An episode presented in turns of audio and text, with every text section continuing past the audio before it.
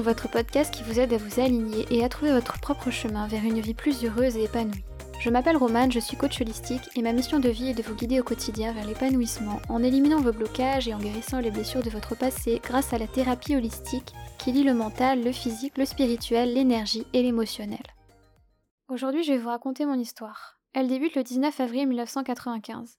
J'ai été désirée par mes deux parents et la vie m'a donné le plus beau des cadeaux, une grande sœur. J'ai grandi épanouie, sans trop de difficultés, avec beaucoup d'amour et entourée de ma famille.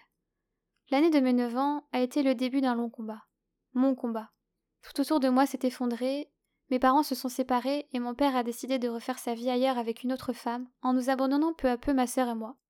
Puis un jour, plus de nouvelles, silence radio. À la même période et à quelques mois d'intervalle de cette séparation, on m'a diagnostiqué une scoliose idiopathique juvénile de type 4. C'est une maladie de cause inconnue qui touche la colonne vertébrale et qui a pour conséquence une déviation importante. Sans traitement, elle a de très lourdes séquelles. Un traitement pesant m'attendait donc. Un port de corset de nuit, des rendez-vous fréquents à l'hôpital, un suivi psychologique, des traitements de soutien et autres médicaments. Un ostéopathe, un kinésithérapeute et un homéopathe. Beaucoup de médecins. Beaucoup trop pour une petite fille de 9 ans. Je devais également subir à la fin de ce traitement une opération compliquée et risquée qui s'appelle une arthrodèse, qui consistait à bloquer certaines vertèbres entre elles avec des tiges en titane afin de maintenir ma colonne droite. Le médecin m'avait également expliqué qu'il serait difficile et compliqué d'avoir des enfants. C'est à ce moment-là que j'ai dû grandir très vite psychologiquement afin d'avoir les armes pour pouvoir me battre. Une douleur très intense était présente, psychologiquement et physiquement, tous les jours et surtout toutes les nuits. Je ne dormais plus, ma scolarité était devenue difficile, je me sentais différente tout en étant victime de harcèlement scolaire. Je n'avais pas le droit de faire de sport, et toute activité physique susceptible de mettre en péril ma santé était interdite. Seule la danse était autorisée, ma passion, mon échappatoire, ma raison de vivre, afin de muscler mon corps et mon dos.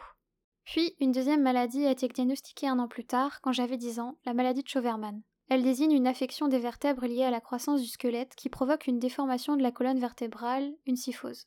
Elle provoque d'importantes douleurs ainsi qu'une fatigue extrême. Cette dernière avait fini par disparaître avec le temps et les traitements. Une troisième maladie a été également diagnostiquée au cours de ces années. Il s'agit d'une excroissance au niveau d'une des vertèbres lombaires qui provoque des douleurs dans le bas du dos et peut avoir pour conséquence la section du nerf sciatique et donc une opération. Je souffrais et il était devenu difficile pour moi de me battre. Ma mère était seule à nous élever et à nous assumer. Ces années ont été difficiles dans tous les domaines. Je me sentais exclue, différente, et les ados de mon âge m'insultaient et me lynchaient. J'ai beaucoup souffert et vécu des moments qui, pour moi, devenaient insurmontables. J'ai touché le fond et j'étais psychologiquement très atteinte. Avec le soutien sans faille de ma famille, j'ai décidé par la suite de relever la tête et de me battre plus que jamais. À l'âge de 15 ans, ma croissance était terminée et les traitements ont donc pris fin. J'ai appris avec grande joie que l'opération, qui avait été prévue à l'annonce de mes maladies, n'aurait pas lieu. J'avais vaincu la maladie, avec un résultat plus qu'impressionnant que le médecin avait qualifié de miracle. Mais surtout grâce au fait que j'avais été vraiment sérieuse et battante durant toute la durée du traitement. J'ai obtenu mon brevet des collèges haut la main et je suis passée en seconde générale. Puis, j'ai choisi de faire un bac scientifique, car depuis le début de ma scolarité, j'aimais bien et j'étais douée en mathématiques ainsi qu'en SVT. Par la suite, j'avais envisagé de faire une prépa kiné, car je voulais aider les personnes malades ou souffrantes, mais aussi car j'appréciais beaucoup le contact humain ainsi que les massages. J'ai raté mon bac, à quelques points du rattrapage, j'ai donc redoublé ma terminale. Je l'ai plutôt mal vécu, mais je m'étais lancé le challenge d'obtenir non pas uniquement mon bac, mais également une mention, que j'ai bien sûr obtenue. Finalement, cette année-là m'avait permis de réfléchir à ce que je voulais faire. J'aimais bien les massages, et les matières de communication, management et marketing m'attiraient, mais je n'en avais jamais fait. J'aurais aimé faire des études de commerce, mais ma mère n'avait pas les moyens, et je ne voulais pas non plus prendre le risque que ces études ne me plaisent pas, du fait que je n'avais pas choisi la filière économique et sociale au lycée. J'ai donc coupé la poire en deux et choisi quelque chose qui me plaisait, tout en découvrant ces nouvelles matières, en me disant que si cela m'intéressait, je continuerais en licence. J'ai donc fait un BTS esthétique option management. L'année mes 19 ans, j'ai décidé de me faire tatouer la phrase PLC Asten El Suelo, avec le signe infini et trois cœurs. Un pour représenter ma mère, un pour ma sœur et l'autre pour moi. Il signifie se battre même à terre. J'ai voulu le faire pour témoigner de mon combat, mais aussi pour me rappeler dans les moments difficiles qu'il faut toujours se battre, et ce, quoi qu'il arrive. C'était une belle année avec la réussite de mon BTS et de très bons résultats. Un moment de répit qui n'allait pourtant pas durer. J'avais 21 ans quand j'ai décidé de continuer mes études sur un bachelor Wellbeing and Spa Management en alternance dans un centre de massage thérapeutique sur Paris. Mais le jour où je devais signer mon contrat d'alternance, ma vie a complètement basculé. Je me suis retrouvée aux urgences, avec ce que je pensais être une très grosse angine qui me faisait vraiment souffrir. Les urgences ne voulaient pas de moi et nous ont conseillé d'aller voir un spécialiste. Ma mère a fini par m'avoir un rendez-vous en urgence avec un ORL. Il n'avait jamais vu ça de toute sa carrière et se demandait comment je faisais pour être encore debout, au vu de ce qu'il voyait et de ce que je décrivais. J'ai alors appris que j'avais une grosse mononucléose infectieuse. J'ai dû prendre de la morphine et d'autres médicaments du même genre, interdiction de sortir et de toute autre activité. Deux mois cloués au lit et une année pour m'en remettre. Entre-temps, mon employeur avait accepté de commencer mon alternance avec un mois de retard, mais ma mère et moi avons pensé qu'il serait plus judicieux, au vu de mon état, de prendre une année sabbatique. Et nous avions eu raison, car d'autres problèmes de santé sont arrivés. J'avais des lésions précancéreuses au niveau du col de l'utérus. C'était donc reparti pour l'hôpital et autres rendez-vous avec plusieurs médecins. J'ai souffert pendant un an, physiquement et moralement. Ce fut une année très compliquée et fatigante qui a provoqué des séquelles sur plusieurs années, voire même à vie. Je n'étais plus certes une enfant, mais je m'en demandais quand tout cela allait s'arrêter. J'ai encore une fois réussi à me battre plus que jamais et à combattre toutes ces maladies avec la possibilité de récidive pour des lésions précancéreuses ainsi qu'un suivi à vie, tout comme pour mon dos.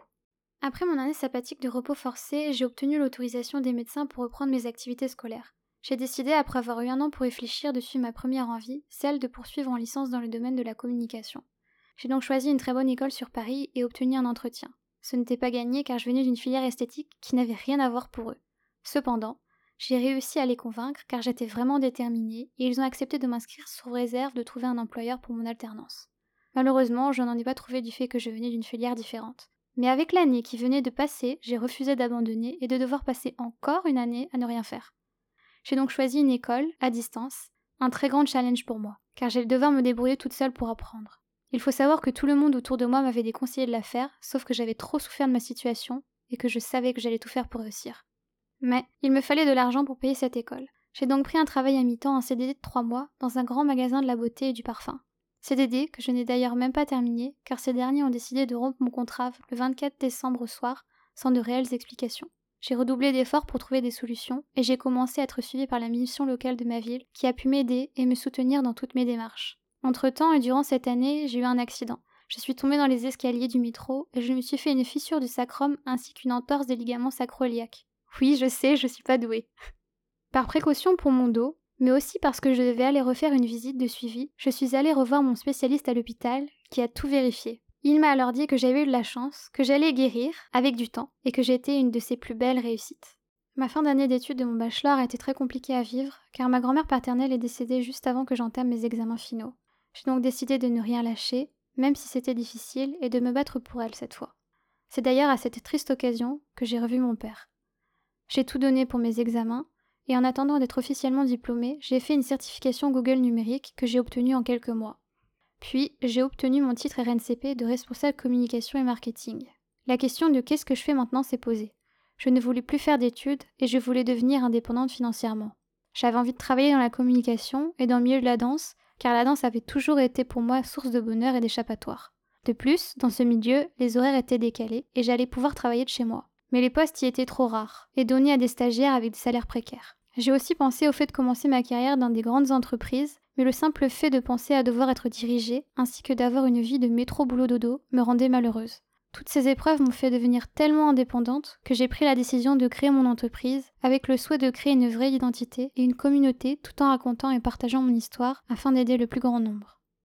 J'ai tout d'abord commencé en tant que consultante dans le digital et coach Instagram, mais mes débuts ont été difficiles, j'ai beaucoup travaillé et je n'ai pas eu les résultats que j'attendais. J'ai été triste et déçue, car autant d'investissements et d'heures de travail pour ne rien avoir derrière ou très peu, c'est très difficile psychologiquement. Je suis rentrée dans une phase de déprime et j'ai perdu en efficacité. Je me demandais si j'avais fait le bon choix. J'ai fait le bilan et je me suis rendu compte que ce que j'aimais le plus dans mes accompagnements, c'était aider, faire évoluer, conseiller et soutenir mes clients. C'est d'ailleurs ce retour-là que j'avais de leur part, et eux-mêmes m'ont demandé plusieurs fois pourquoi je ne devenais pas uniquement coach. C'était un bonheur inexplicable quand je les voyais s'épanouir dans ce qu'ils aimaient, ou de les voir sourire car ils avaient fait des progrès ou eu des résultats. Leur merci, d'une sincérité si touchante qu'ils me donnaient le sourire aux lèvres. J'ai aussi rencontré des clients avec qui ça a été compliqué, il en faut aussi. Ils ne mettaient pas en application mes conseils, ils n'avaient donc pas les résultats. Je me sentais inutile et impuissante. Je déteste cette sensation, car elle me rappelle l'impuissance que j'avais face à la maladie. Alors j'ai réfléchi, je me suis recentrée et alignée sur ce que je voulais, ce que j'aimais, ce qui me faisait sentir exister.